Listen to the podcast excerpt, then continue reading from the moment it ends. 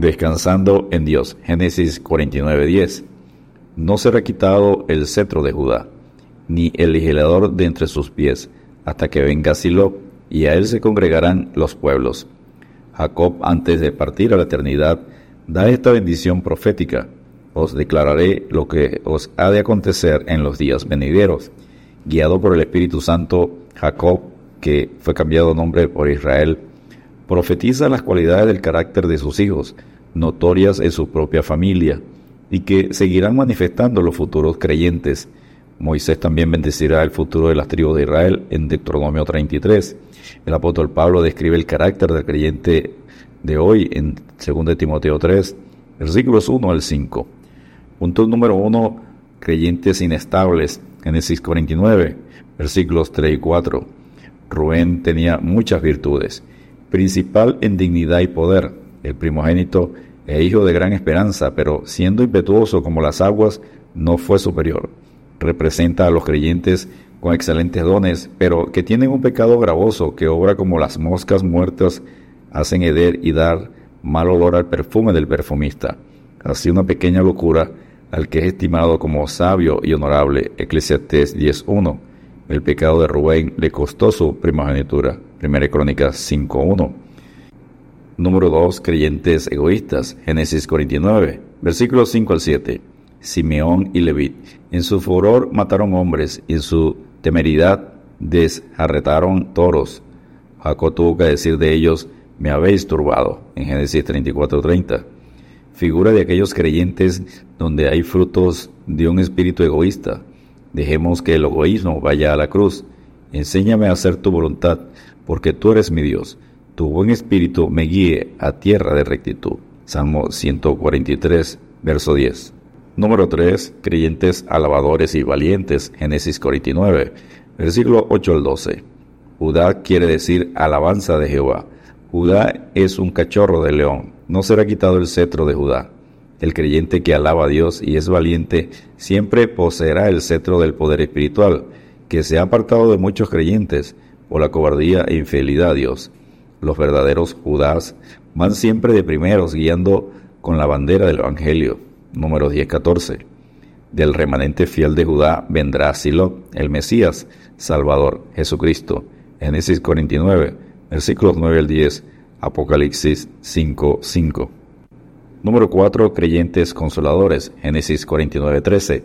Zabulón será para puerto, significa morada lugar de refugio para los afligidos. Representa a los creyentes hijos de consolación, prontos a ofrecer ayuda y palabras de consuelo a almas que como barcos buscan refugio de las grandes tempestades. Los abulones siempre son muy solicitados y también muy escasos. Consolaos, consolaos, pueblo mío, dice vuestro Dios, Padre de misericordias y Dios de toda consolación, el cual nos consuela en todas nuestras tribulaciones, para que podamos también nosotros consolar a los que están en cualquier tribulación. Isaías 41, 2 Corintios 1, versículos 3 y 4. Número 5. Creyentes tímidos y abatidos. Génesis 49, versículos 14 y 15.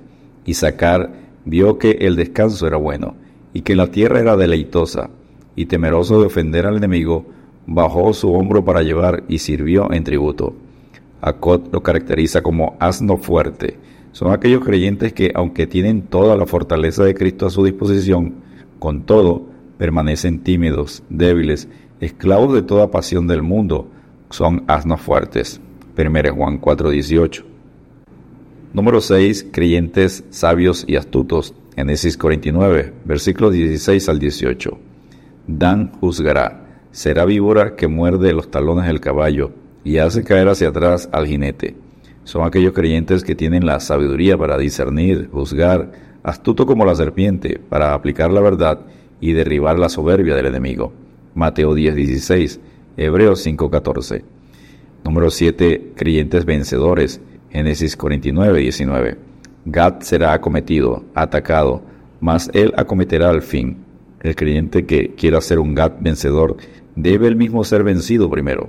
Vencidos con la gracia, vencedores con la gracia. 2 Corintios 12, 9. El que venciere heredará todas las cosas, y yo seré su Dios y él será mi hijo. Apocalipsis 21, 7.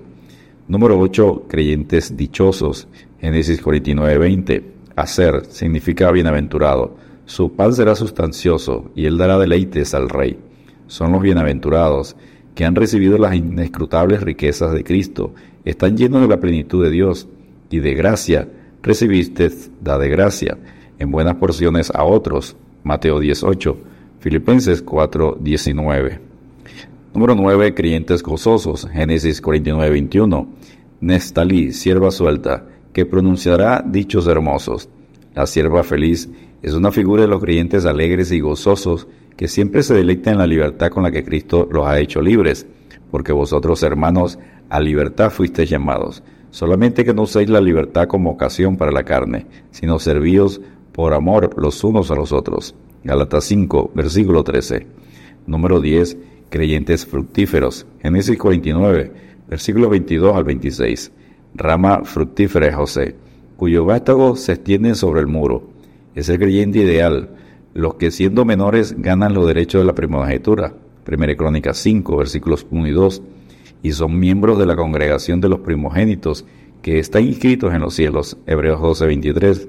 Son asaeteados, perseguidos por causa de la justicia, porque son fructíferos para Dios y aborrecidos por los impíos.